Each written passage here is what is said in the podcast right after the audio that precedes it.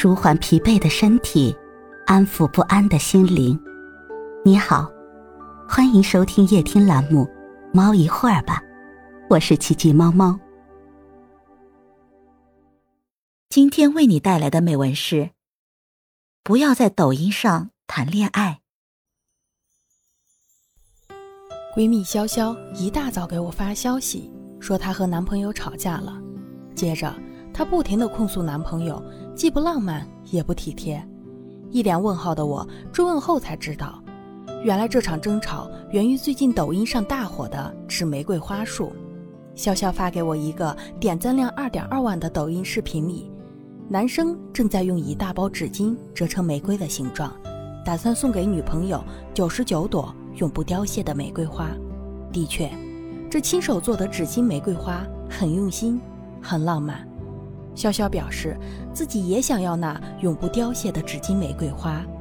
男朋友由于最近工作太忙，最后只送了她一束永生花。于是，争吵就这样发生了。潇潇觉得，爱他就应该和抖音上的男生一样，学着做九十九朵纸巾玫瑰送给他，给他想要的惊喜和浪漫。如果做不到，就真的是不爱了吗？可能很多恋爱中的女生。会在抖音上刷到这类视频，例如，爱你的男生的三大表现，男生有什么表现说明他不爱了，爱一个人的最高级形式，然后开始将你的男朋友对号入座，脑海里浮现出的桩桩件件，仿佛都在指控他不爱你。但很抱歉的是，爱情不是数学题，没有标准答案。潇潇的男朋友平日里工作虽然很忙。但再忙也会抽出时间在周末和他约个会，吃个简餐或者看个电影。在工作日早起一小时当他的接送司机，在他失落难过时第一时间哄他开心，哪怕两人吵架也不忘给他点外卖，怕他生气饿肚子。这些点点滴滴曾经出现在闺蜜和我的聊天记录中，它印证着她的男孩一直都在好好爱她。每个人表达爱的方式是不一样的，你的男孩会用他的方式去爱你，哪怕他不够完美，不够浪漫，是笨拙的、粗心的，但也是最真诚的。所以啊，抖音上的恋爱教程也好，套路也罢，并不能检验一个人是否真的爱你。一个人是否真的爱你，答案会随着相处变得越来越清晰。千万不要因为外界的评价或世俗的标准，给你们的爱情套上一把牢固的枷锁。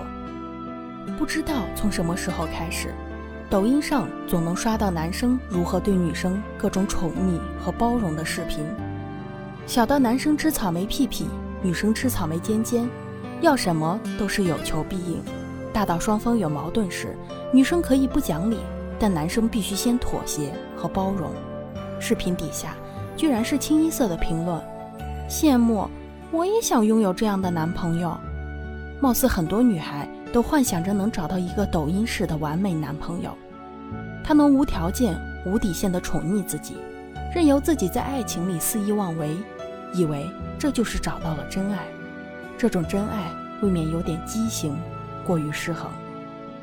随着近几年来女性地位的提高，越来越多人开始宣扬女权主义。但是，在爱情面前，人人平等。一段感情里，不是只有女生占据主导地位才称得上是好的爱情。我们更不应该一昧的索取，单方面享受对方的付出。真正的爱情应该是互相尊重、势均力敌的。你包容我的小脾气，我也心疼你的不容易。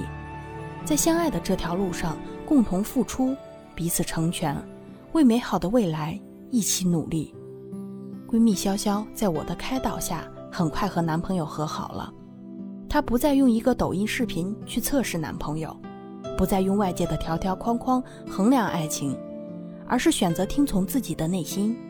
就在两个月前，我收到了她发来的消息：“我要结婚了，你要来当我的伴娘哦。”仿佛隔着屏幕，我都能感受到她的幸福快溢出来了。他们婚后的小日子和和美美。听说潇潇每天负责下班买菜，她老公则负责回家做饭。两个人分工明确，各司其职，活出了爱情里幸福的模样。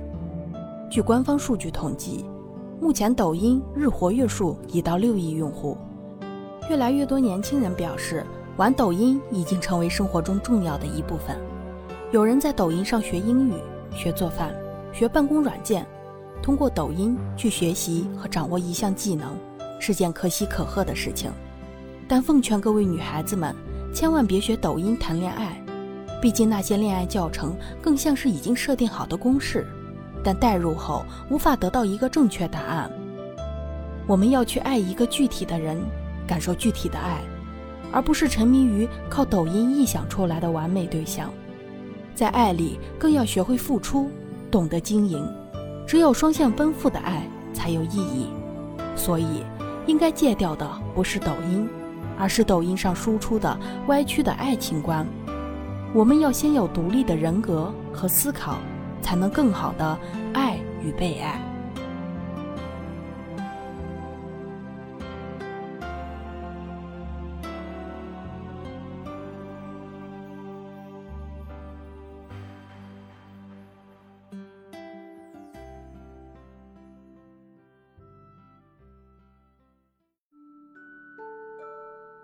今天的分享就到这里了，欢迎关注、订阅、分享、点赞。一键四连，也欢迎评论区交流互动哦。祝您晚安，我们明天再会。